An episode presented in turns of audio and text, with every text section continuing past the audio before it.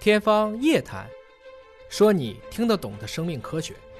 天方夜谭，我是向飞，为您请到的是华大基因的 CEO 尹烨老师。尹烨老师好，向飞同学好啊！我们来关注新冠病毒的疫苗研发的最新的进展。其实目前在中国有多家公司在同步进行着疫苗的一个研发。我们今天看到的这篇文章呢，是其中的一家。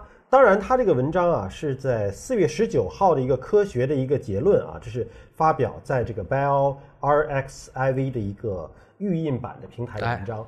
但他四月十九号发表的文章和今天的实际的进展，可能还是有一定的距离的。进展应该远远超过了。因为写文章要时间嘛，虽然是预印，那么你可以想象，它在经过同行评议再发表。其实我们已经知道，全球都在抢新冠疫苗的研发进度，中美两国都走得很快。我们之前介绍的最多的一个就是军科院的陈薇院士的课题组，他是用这个 AAV 的一个重组疫苗。对，还有一个就是前不久的这个中国生物制品总公司，那么它是在北京天坛所生物所武汉所，他们在做这个灭活疫苗。今天这个说的是第三个，也算是比较有进展的一个课题研究组。呃，那么他们披露的是一个在。猴子身上做的实验的一个进展，恒河猴，恒河猴啊，是也是一种猕猴。恒河猴一听这名字，应该是来自于印度，就是用这边来命名的。我们用的最多的两种 macaque，就是一个是恒河猴，还有一种叫石蟹猴。石蟹猴就吃螃蟹的猴子啊，喜欢吃螃蟹啊，但是不是那么容易能弄得到啊。我们关注一下它的研究的科学的方法，以及目前在猴子身上的一些结论。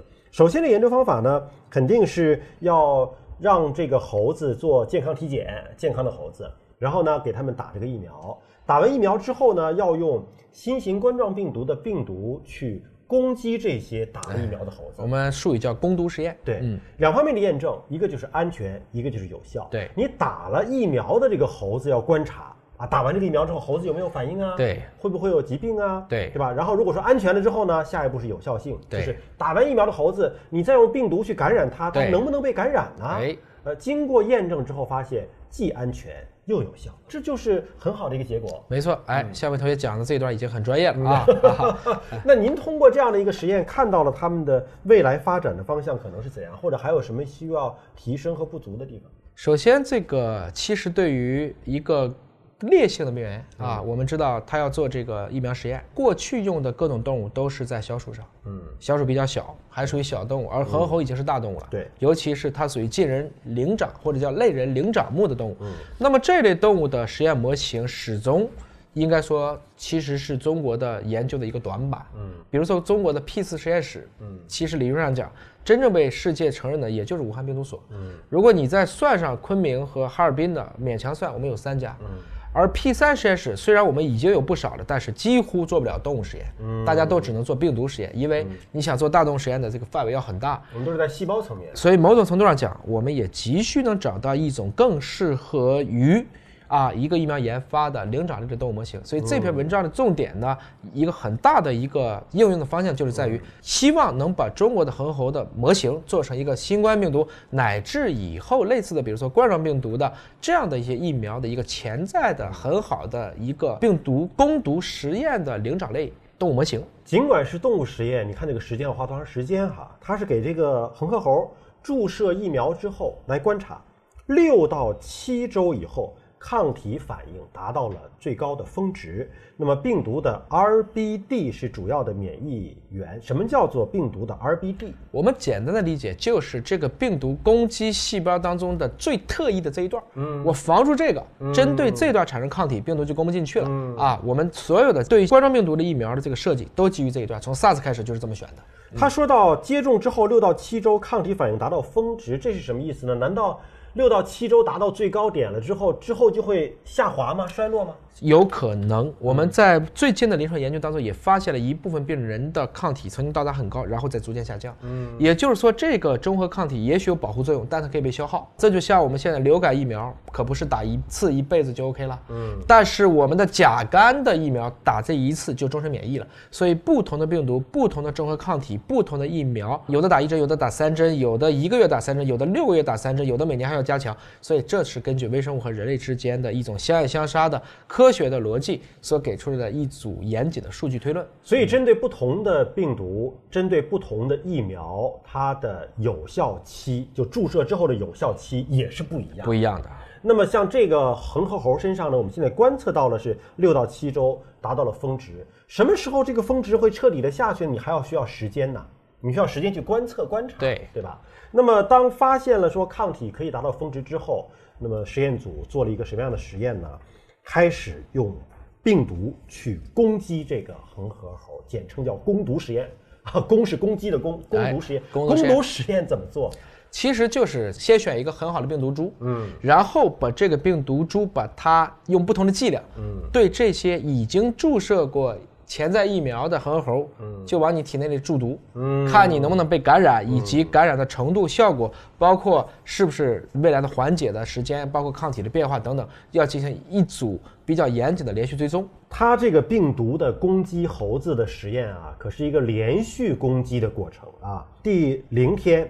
第七天、第十四天都要给它接种这个疫苗，接种完等于三次是吧？接种了三次，三次之后呢，要通过病毒的攻击来看看你这个猴子会不会被这个病毒再次感染了。后来发现，即便是用高剂量的病毒去攻击这个恒河猴，在恒河猴体内也找不到病毒。不仅仅是像人类一样啊，做咽喉的拭子的检测。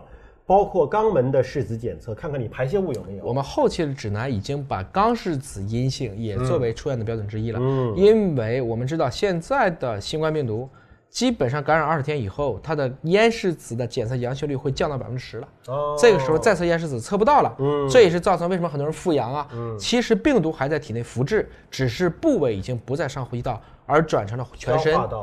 特别是消化道，因为我们知道我们的肠道，尤其是结肠内也有 ACE2 的这样的一些受体。嗯，而这个实验当中呢，就是在你接种了疫苗之后，要通过几天啊，这个第三天、第七天再给你接种病毒。那么接种病毒之后，发现这个咽喉、肛门，包括肺部，也都查不到病毒了，说明疫苗是有效的。哎啊，那么包括高剂量的这个病毒给这个猴子感染，发现也是。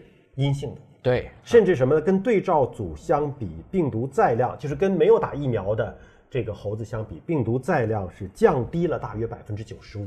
对，即便是高剂量病毒，因为它本身打了疫苗以后就有抗体，所以这个时候你注射病毒很快都被综合抗体所抑制住了，消灭掉了。哎，对，嗯，那这是不是可以意味着这个疫苗的安全有效性得到了一个初步的验证，就开始可以做人的实验了？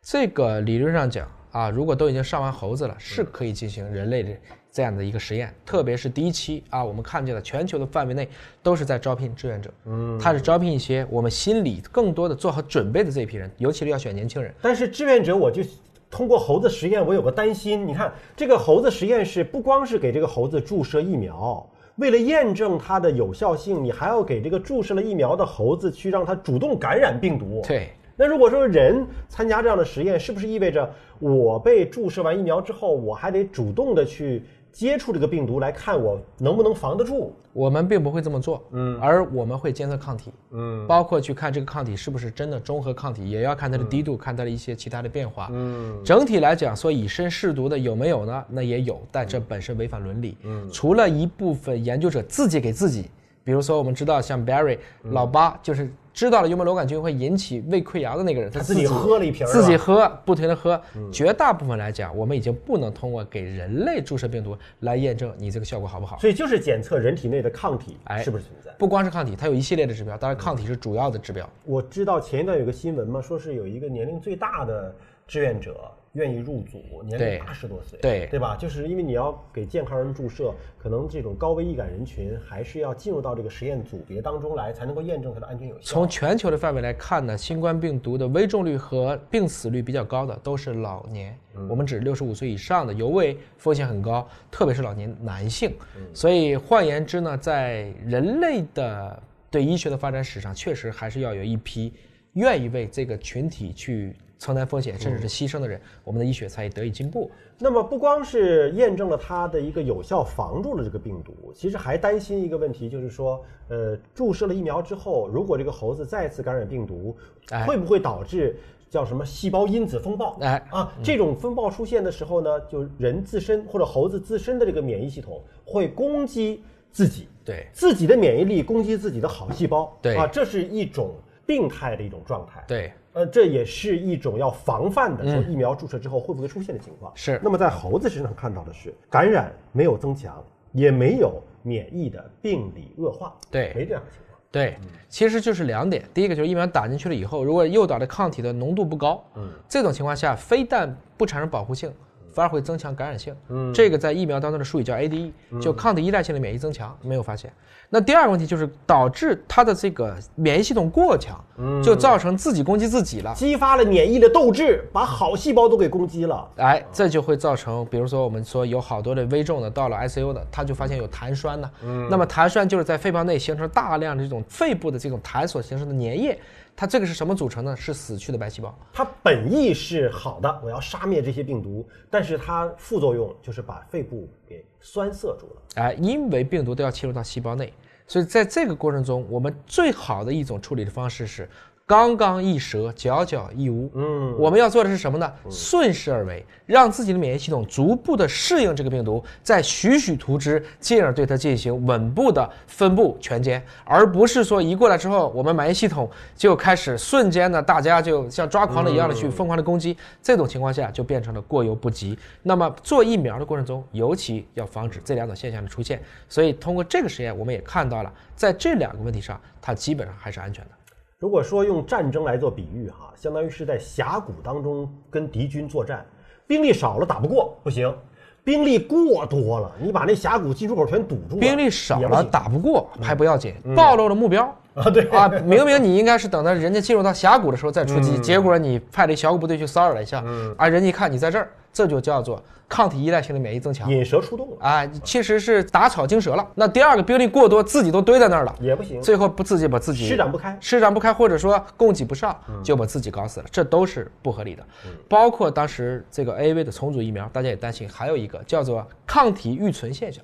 什么叫预存？因为人普遍被 AAV 病毒感染，嗯，所以你用 AAV 病毒再带新冠病毒重组进去，会不会因为大家都感染过 AAV 而不起效？哦这就有一个叫抗体依存或抗体预存效应。产生不了这个抗体，因为你你都被感染过呀，是吧？换言之，这就是说，在生物技术和生物制品当中，依然有非常多的是工艺的问题，要 know how，它不是科学问题，只是说我们真的不知道对于一个新的病毒到底会出现什么样的状况。这也是全世界几百家疫苗公司都在百花齐放，大家都期望能够得到更好的结果所付出的努力。我们今天所讲的这一家公司的研发还处在恒河猴的阶段啊，当然猴子实验基本上做完了，下一步肯定也是往人身上做了。但是目前在中国正在研发的另外的机构已经有进入到临床二期，就在人身上已经做到了临床二期。对临床二期是一个什么样的阶段？它离真正的应用又需要多久？一期主要是看安全，嗯，二期就是要小范围有效，嗯，三期我就可以更大规模的去实验，包括我要去分组分层，中美都是这个进度，嗯，只不过大家的技术路线虽然不一样呢，但是应该说这个美国已经破百万了，到我们今天这一刻，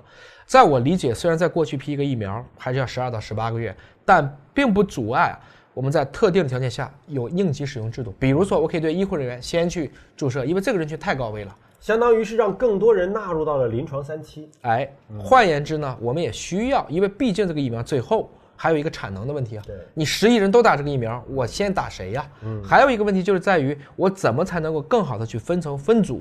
所以一个疫苗从它的问世、上市到真正大规模使用，往往要经过数年甚至数十年的时间。嗯。